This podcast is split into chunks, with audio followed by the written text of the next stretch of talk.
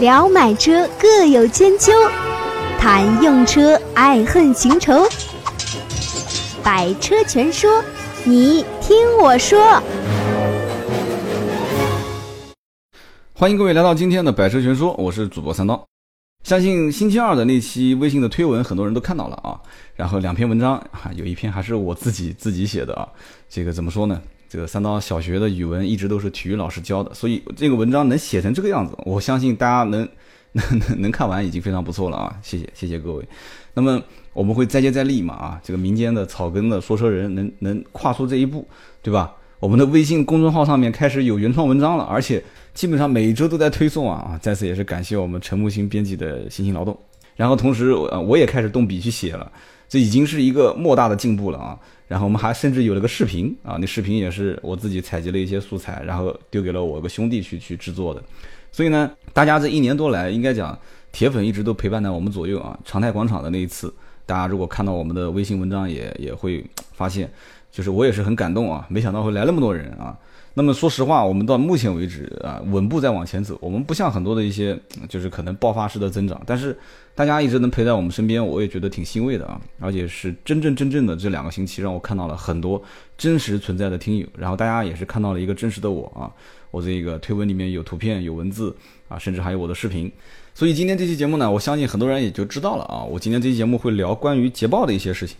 那么实话讲啊，捷豹这次活动呢。感受很深啊，当然这个感受很深有几个方面的啊。首先一个是关于车子方面的，车这一块呢，我们后期会有一个深度试驾啊，就三刀后面会再拿一台车回来，呃，去去去各方面的去体验很多它的一些细节啊。那么我会去专门去谈一谈关于捷豹 XE 这个车啊，到底能不能买啊，怎么个买法，买哪一款啊，然后跟同级别的其他车型的一些一些比较。当然了，我不会拿很多数据出来去说，大家都知道我的这种。呃，说说的方式啊，我会只说我自己的感受啊，只是我个人的感受。那么关键是奔驰、宝马、奥迪，我相对来讲还是比较了解的啊，就包括他们同级别的竞争对手，宝马三系啊、奥迪的 A4L 啊，包括奔驰的 C 啊，所以呢，我我聊这个应该还是有一点点的发言权的啊。那么今天这期节目呢，我主要就是聊关于啊这次活动的一些感受，包括捷豹这个品牌啊，我们之前也很少很少很少提到过。啊，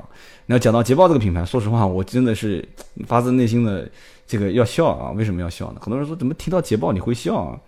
就是说捷豹这个品牌，你要知道，在当年我刚入行的时候啊，我的隔壁，大家如果稍微对南京的这个 4S 店的分布位置了解一点的话，再配合听我的节目，应该知道我刚入行是在大众、荣威、别克的这家汽车集团啊。我不说名字，估计有一部分人应该已经猜出来了。在这家汽车集团里面呢，啊，荣威这个 4S 店的地理位置隔壁就是卖捷豹路虎的，所以那个时候你要知道，我们刚入行啊，去看那些卖高端品牌的销售员 sales，那真的是，那绝对是吃饭都不敢坐在一个桌子啊，走路都是眼睛都不敢直视的啊，不夸张，真的不夸张，真的这样啊。然后同时，我们那个时候是穿黑西装黑裤子，打着黄领带，人家是穿着白西装白裤子，戴着白手套。这完全就是我跟你讲，豪华车的，就是第一批教育我们的，就是这种这种逼格啊，这种这种范儿啊，就是隔壁的这个捷豹路虎 4S 店这帮人啊。然后我当时呢也会去往里面瞄啊，我就发现其实这个 4S 店路虎的车特别多啊，这捷豹的车很少。所以当时我分析不出什么原因，但是后来因为我不是去了奥迪这个品牌工作了很多年嘛，我有的时候就会琢磨啊，有的时候我在想。我就说这个车子为什么会卖的不好呢？啊，后来我就发现，我慢慢我就琢磨出一些想法啊，我就琢磨出了一些道理。就是说，当时捷豹的 4S 店，它跟一个那么畅销的品牌在一起啊，捷豹路虎，捷豹路虎嘛，这个路虎，路虎正好是赶上中国人买 SUV 的爆发的那个年代，而且你想想看，超过一百五十万啊，你不要不要超过一百五十万了，超过一百万，基本上奔驰、宝马、奥迪啊这些车，很多一些老板手上已经有一辆轿车了，SUV，他再去看奔驰、宝马、奥迪。宝马叉六，很多老板觉得这个车太运动了，那个那个溜背式造型，我不要，我不要。叉五觉得档次有点低啊，然后奥迪 Q 七有点老气，然后奔驰 ML，可能他身边已经有两三个老板都是开 ML 的了，所以就没什么车可买了，真的是捧到一百五十万或者是两百万，说没车可买了怎么办呢？看看路虎，哎，SUV 挺好。所以说很多很多的人，中国人的消费消费路虎，至少是消费路虎这个品牌，它其实是非理性的。而且用的是排除法，就是这个层面没有什么车可选，一百五十万、两百万的车，那 S 而且我只要 SUV，那基本上就剩这个车了。所以你看，现在很多连路虎都玩过的一些土老板，已经基本上都没什么兴趣了，玩什么？玩皮卡啊，玩什么 F 幺五零啊，玩什么 F 六五零是吧？然后还有什么？还有道奇公羊啊。所以说，现在目前来讲的话，我要是如果是往回头看啊，就是当时为什么路虎捷豹的 4S 店里面捷豹的车子一直看不到啊？其实不是看不到啊，而是捷豹当时只有啊两款车，那现在是三款车了嘛，只有 XF 就是 XJ 这两个车型。而 XF、XJ 这两个车型，其实在当时也是非常尴尬的啊。为什么说非常尴尬呢？首先啊，可能很多人讲说 XF 嘛，肯定是宝马五系、奥迪 A 六跟奔驰 E 嘛。其实你错了，你真以为宝马、奥迪、奔驰这帮人是很有钱的一些啊？这个就而且你要知道，这个捷豹一提到这个牌子就是优雅，对不对？你你真的以为这个买奥迪、宝马、奔驰的人都是这样的吗？啊？你大错特错了啊！至少从我卖奥迪这么多年来讲，不过我说出这个话，我估计会得罪很多人啊。但是我还是要讲啊。其实奥迪车主，你看啊，卖的最好的是两个型号，一个是 2.0T 的低配啊，一个是2.5的低配。2.0低配的话，四十多万，四十万九千八，打完折之后也就在现在打完折最多的时候是三十一万、三十二万就可以买到车了，真的裸车啊！如果是当时正常优惠的话，也就在三十三、三十四，办好不到四十万这个价位啊，2.0T。两点五呢，打完折之后也大概在四十万上下，这是两点五。宝马也基本上是一样的，宝马的就比它略贵一点嘛。宝马的五二零基本上打完折之后下来，呃，可能也就在三十六、三十七左右啊。再往上走，五二五啊，基本上也就在四十出头。所以包括奔驰 E 也是一样的啊，奔驰的 E 幺八零，现在幺八零基本上调价，官方的指导价就是标配价格三十九万八，不到四十啊，这很嚣张，这个价格很低很低啊。然后完了之后再往上二六零。二六零的话，也就是四十六万多，也是折扣也是比较大，所以包括奔驰、宝马、奥迪的这一车系，基本上还是自降身价是在往下切啊，再往下切。我刚刚讲的二六零中间还少了一个一两百啊，一两百我还没讲，一两百基本上入门款都可以折到三十啊八啊三十七、三十六、三十五啊，三十八已经是历史了。所以基本上这个价位的消费群体都是控在四十以内啊，三十出头这个价位。你要知道，捷豹的 XF 就是换句话讲，捷豹品牌在就是最近我试的这款 XE 没上市之前，起步的官方报价入门门槛啊是五十五。啊，虽然有很多人可能知道说啊，这车五十五其实让价幅度很大，但是让价幅度大这是一方面，你要知道很多人是没有给啊捷豹这个品牌一个去了解的机会啊，所以你根本你报五十五，很多人就不看了。很多人其实现在也知道，这车虽然是标五十五，但是实际你到 4S 店去还，可能四十出头啊，四十小几，甚至四十不到，有些地方都可以提到车。但是毕竟啊，而且这也是爆款，就是 2.0T 的最低配的啊，捷豹的这个叫风华版，也是卖的非常好啊。但是呢，毕竟很多很多人是不会去了解这个车的，包括现在都加长啊，不管是啊奔驰 E 加长也是带 L 了嘛，奥迪奥迪 A 六也是不用讲了嘛，就是老前辈了加长，宝马五系。宝马五系一直忍着不加长，最后还是加长。哎，一加长就好卖。所以呢，XF 它不加长，所以它就切中了中国几个不太好卖的车的一个一个一个要点啊。首先没有加长啊，其次没有国产化啊，啊，然后再其次这个品牌暂时目前为止还没有 SUV 啊，所以说它就注定是一个小众品牌。但是小众品牌有个好处是什么呢？就用一个字可以形容它，叫比较鲜。就是讲就是仙仙人球的仙啊，就是比较仙。就这个品牌呢，一直是就让按我们来看啊，就是我以前了解过他们 4S 店的销售，就是如果同时兼并卖捷豹跟路虎的话，那基本上这个销售员捷豹的这个产品手册是不会看的，因为为什么呢？不需要看嘛。为什么不需要看呢？买捷豹的这些客户是属于刷个嘴巴子都不肯丢的啊。这个南京当地土话啊，就讲白了就是认定了是肯定不会回头的。所以你只要知道老板给你的最低报价权限是多少，而且最关键的南京捷豹路虎就一家，你没得可选，所以你跑不掉。你特别喜欢，你还是来找我，对吧？所以说当时的捷豹路虎的 4S 店销售员是混卖品牌的话，那么销售员基本上百分之九十的精力肯定是花在路虎这个品牌啊，路虎的品牌挣钱啊啊就加价啊，而且这个卖车的感受不一样啊，为什么呢？就路虎都加价嘛，对吧？还要等啊，让客户天天求着他说：“哎呀，早一点了，想个办想想办法了，让我早点提货啊，我我适当再给你多加一点啊，我再给你这个什么来着啊？”所以呢，路虎是一直强势压着捷豹这个品牌在整个 4S 店里面卖，但是其实看起来两个品牌是错位的，对吧？路虎是只有 SUV 没有轿车啊，捷豹是只有轿车没有 SUV。按道理讲是两个品牌互补，但是实际情况不是这样子的啊。所以销售员基本上是可以只看路虎的产品手册，然后学会去怎么介绍，怎么去让客户啊忽悠客户去买。那捷豹基本上甚至于很夸张，有的销售员都可以不用看销售手销售手册啊，产品手册都不用看，因为因为你知道你你基本上是不会跑掉的嘛，看中了你就喜欢就会买，不喜欢我拉也拉不回来。所以说。整体来讲的话，捷豹当时两款车支撑这个品牌啊，后来是三款嘛，多了个 F Type。但是 F Type 的话，这个车子实话讲啊，也是注定的小款，就就小众车型，喜欢的是喜欢的不得了啊。我也是经常去看这个 F Type 的这个汽车之家论坛啊，也会发现，只要是买这个车的兄弟都是非常非常的自信啊，也是非常非常的迷恋。但是呢，我上次看到了一个刚买回去不到一个月，结果车就撞了啊，就好像是开到一个。掉到河里面了啊，不栽到一个田地里面去了啊，那个车主，但是依然是感觉好像心情很不错的样子啊，所以这一部分车主是就是对品牌的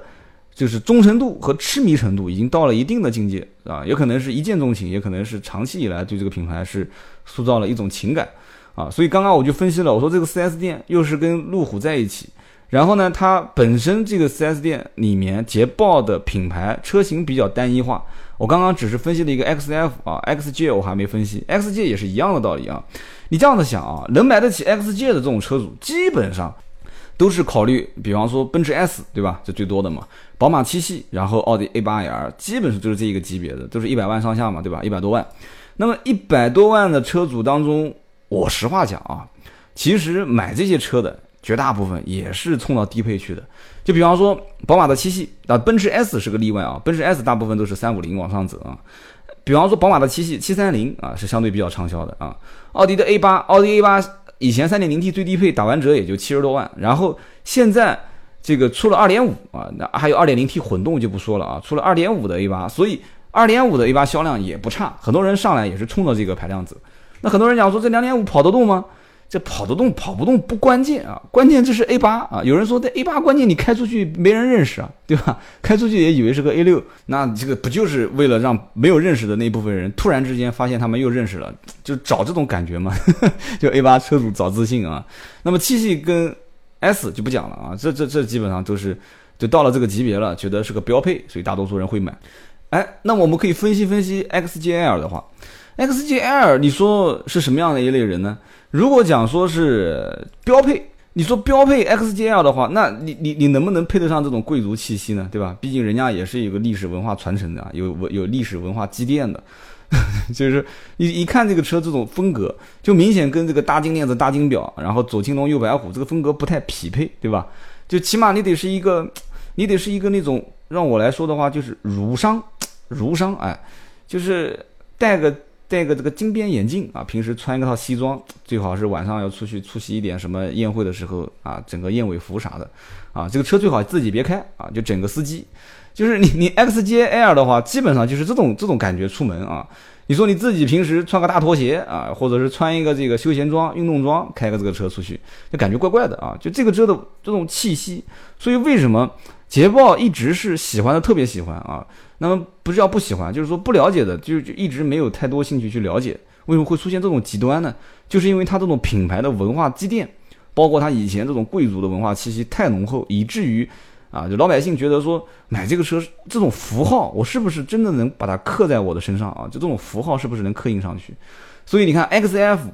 XJL 这两款车当时支撑这个品牌啊，支撑了很多年，它有没有 SUV？啊，也没有这种畅销的一些能拉低售价门槛的，能让老百姓进去稍微探一探啊，摸摸自己的钱包口袋，发现就勉勉强强我贷个款也能接受，就还没到这种级别啊。所以呢，XF 你说跟 A 六五系和这个奔驰的 E 去竞争，那基本上我刚刚也分析过了，那就是一败涂地嘛，对吧？XJL 的话，你说去跟宝马的七系、奥迪的 A8L 和啊，L D A 八 L 我们排第三个啊，和奔驰的 S 三五零啊、S 三百这些车，你去去竞争，那这个车也是一样的，所以它只能说是小众车型啊，只能是小众，就特别喜欢啊，就是你拉也拉不回来，就看中的就就一直要要的这些人，那基本上是肯定是认定这个车。那么同时，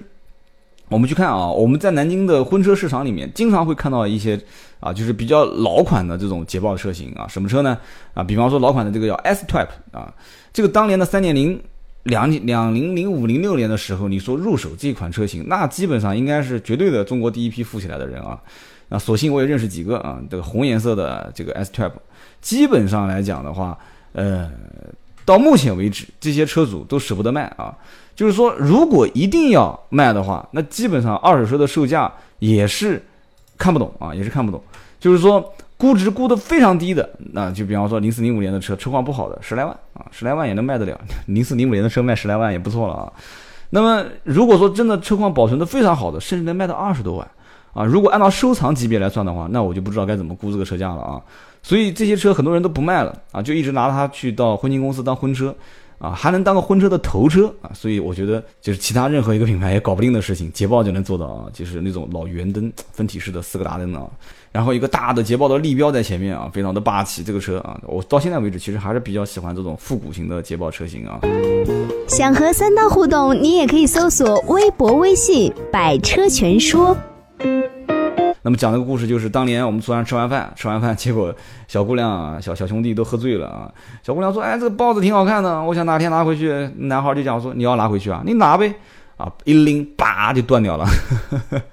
结果当时我还打保票，我说这个没关系，改天我给 4S 店打个电话，肯定能带你搞定啊。结果打电话给 4S 店一问，那一个豹子的立标竟然要将近六七千啊，所以我也不是夸这个海口了，我说你走保险吧啊。据说好像走保险也不太好走，但是反正还是搞定了啊。所以呢，这件事情也是让我感受到，就是说，带有这个贵族气息的品牌啊，就特别是欧洲这边的，特别是英国的这种车型，那么总是给我一种感觉，我不相信很多人也会有种感觉，就是啊，比较难伺候，这个有点娇生惯养啊。娇生惯养这个词可能用的不太好，就是一定要细细的对待它，把它当成一个艺术品去对待，而不是说它是我们家里面用来啊代步的啊，就是耐操的、耐用的这种这种工具。它是一个艺术品，它应该放在那边静静的观赏啊。捷豹的车子一直都是设计啊，造型非常好看啊。所以就是，但但毕竟到底是我回来伺候他，还是他伺候我，这这就是一个哲学问题了啊。今天就不讨论了。所以当时我们是一直是这种感觉。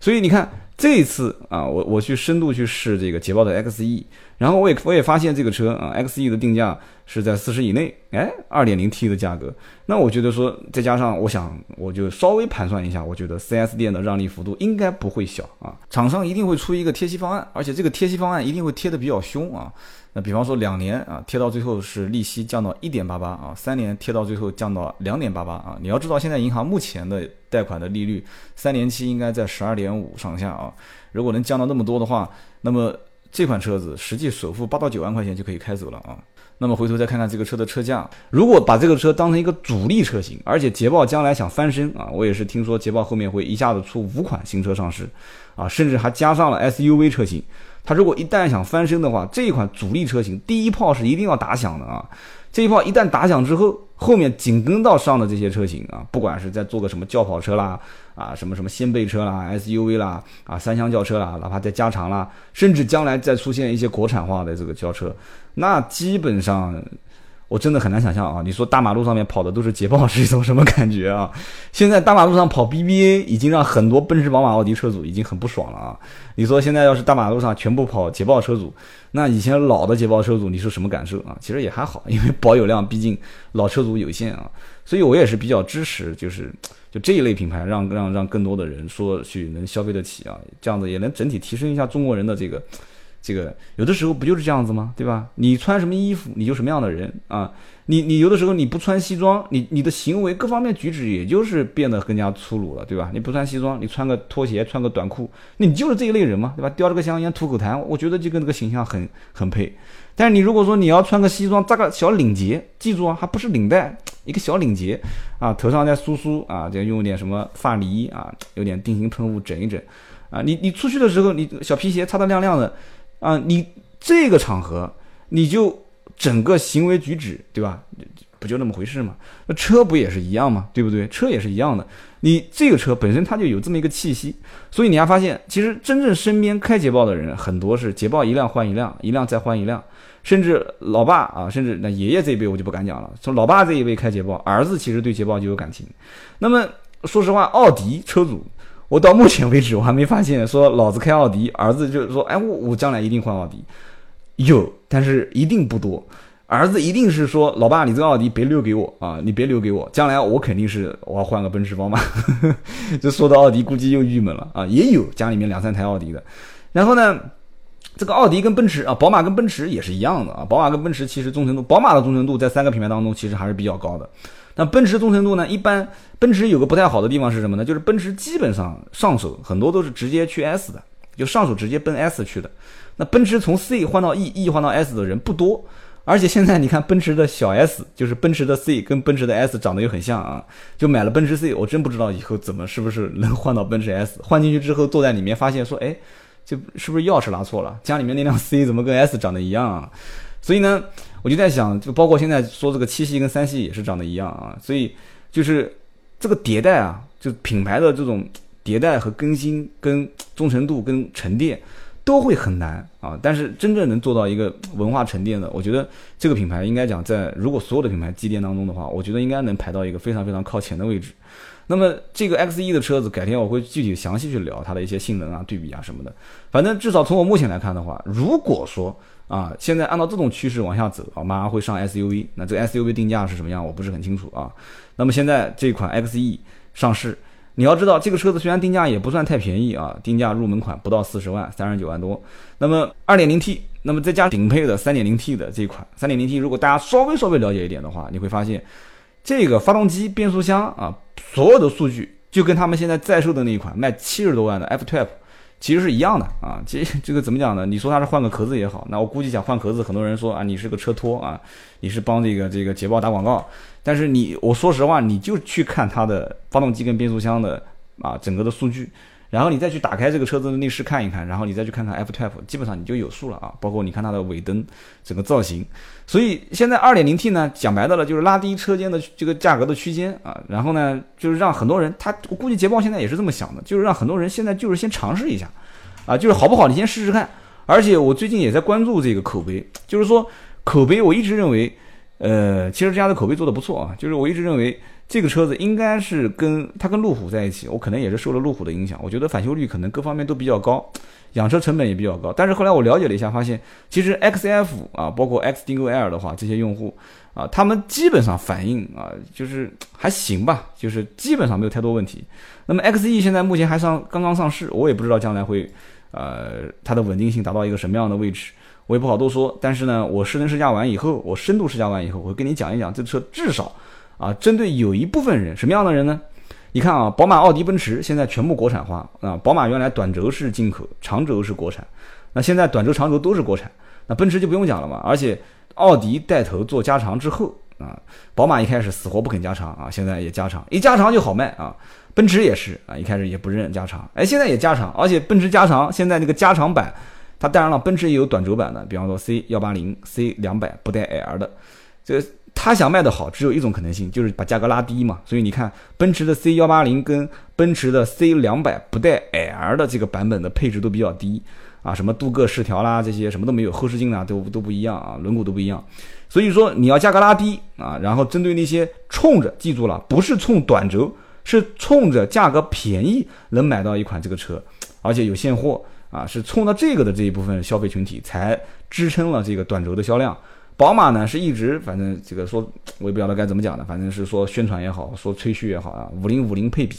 五零五零的话短轴原汁原味。网上你看很多这个这个键盘车手说，哎呀，这个买宝马三系一定要买短轴。你知道到底什么叫操控吗？反正我是不是很了解什么叫操控啊？我就知道什么叫开的舒服，什么叫开的不舒服啊。那么你说操控这个东西，这本身是个很模糊的词汇啊，对吧？完了之后，什么转向精准啦，什么过弯这个转什么什么支撑角度啦，这些东西的，你不是赛车手，你搞这些东西有啥用呢？对不对？推个头啊，或者说是甩个尾啊什么的，我觉得日常驾驶这种情况都非常非常少见啊。舒服是最关键的啊，至少我是这么想的啊，舒服稳定，然后呢，这个品牌有一个符号，你是不是能贴近它？这个是很关键的。那么宝马短轴、长轴全国产。对吧？奥迪国产，奔驰国产，而且都加长。哎，现在来了一个另类的，这个车没国产，纯进口。那有一部分人他就是认进口，你没办法，对吧？你就是拉也拉不回来。他说我就不买国产车。你看什么人呢？啊，我接触过我接触到这些客户当中，那一个医生、律师啊，就是说到曾经我曾经讲过的，就最难搞定的这部分人群啊，高级知识分子啊，高级知识分不是指啊，知识分子啊，医生、律师，还有一部分人群特别特别，这部分人群特别明显啊，就是开飞机的啊，包括这个空姐啊、宇航员不什么宇航员啊、飞行员，还有空姐这些人，他就特别喜欢买进口车，我也不知道为什么，是不是常年到处飞，喜欢给人代购才 才会有这种情节，他就喜欢买进口车。但是你喜欢买进口车，并不代表你买得起进口车啊，所以很多的一些。你像这个这个航空公司的这个包括医生啊、律师啊，其实他们的整个的消费的水准基本也就在啊四十上下，五十基本就是上限了啊，除非家境非常非常好的啊，大多数基本就是像啊宝马三系啊、奥迪 A 四啊、奔驰的 C 啊啊或者宝马叉一啊、叉三啊啊，基本就在这个位置上面打转啊。所以你说你开个捷豹啊，开个捷豹的 XF，这可能性也不是很大。开个 XJL 的话，那你你不是把别人都。那太高调了吧，对吧？你你毕竟那个还有领导在前面呢，领导开什么车，你你开的太好太夸张，所以捷豹这个品牌离他们是比较远。但是这一次啊，有了 XE 的这款车一上市啊，定价啊，包括这个车目前来讲，我个人分析它的整个设计还是相对来讲，从前脸来看不是很突兀啊，也不是很高调。那么整个车型的造型也是比较啊运动，比较线条感，所以说很有可能啊，就像这一部分只认进口车。啊，然后预算又在四十上下的这部分人群，很有可能，特别是女同志啊，看到这款红颜色的车型，可能一下就秒杀啊，然后老公去付钱。那行啊，反正今天这期节目我们就聊了这么多关于捷豹的一些感受啊，包括这次试驾下下来之后我的一些深度的感受，以及我以前啊在整个从业过程当中对捷豹的一些自己的看法。啊，分析了一下这家 4S 店的一个整体的运作，对吧？品牌的当年的支撑啊，以及分析它后面可能会发生的一些转变啊。马上要上五款新车啊，XE 只是打头阵啊，绝对是属于战略型的车型。那么今天这期节目呢，我们聊了这么多啊，关于捷豹的品牌，捷豹我以前的一些感受。那么我们下一次啊，会深度试驾完这个新车 XE，我会推一篇啊微信的文章，然后同时。会在我们节目当中去讲一讲我个人的感受啊，给大家做一些分享。今天这期节目呢就到这里啊，也是希望大家关注我们微信的公众号“百车全说”，我们定期会推送文章给大家看啊，也会做很多的一些互动，然后及时的一些通知也会通过微信的啊公众号的文章推送给大家。然后这个铁粉的福利当然也是在公众号里面了，所以希望大家多多关注我们微信的公众号。今天这期就到这里，我们下一期接着聊。听到最后的都是铁粉，问问题、吐槽、互动知识，快快成为刀客！长按节目上方二维码，赶紧向组织报个到，有组织才过瘾。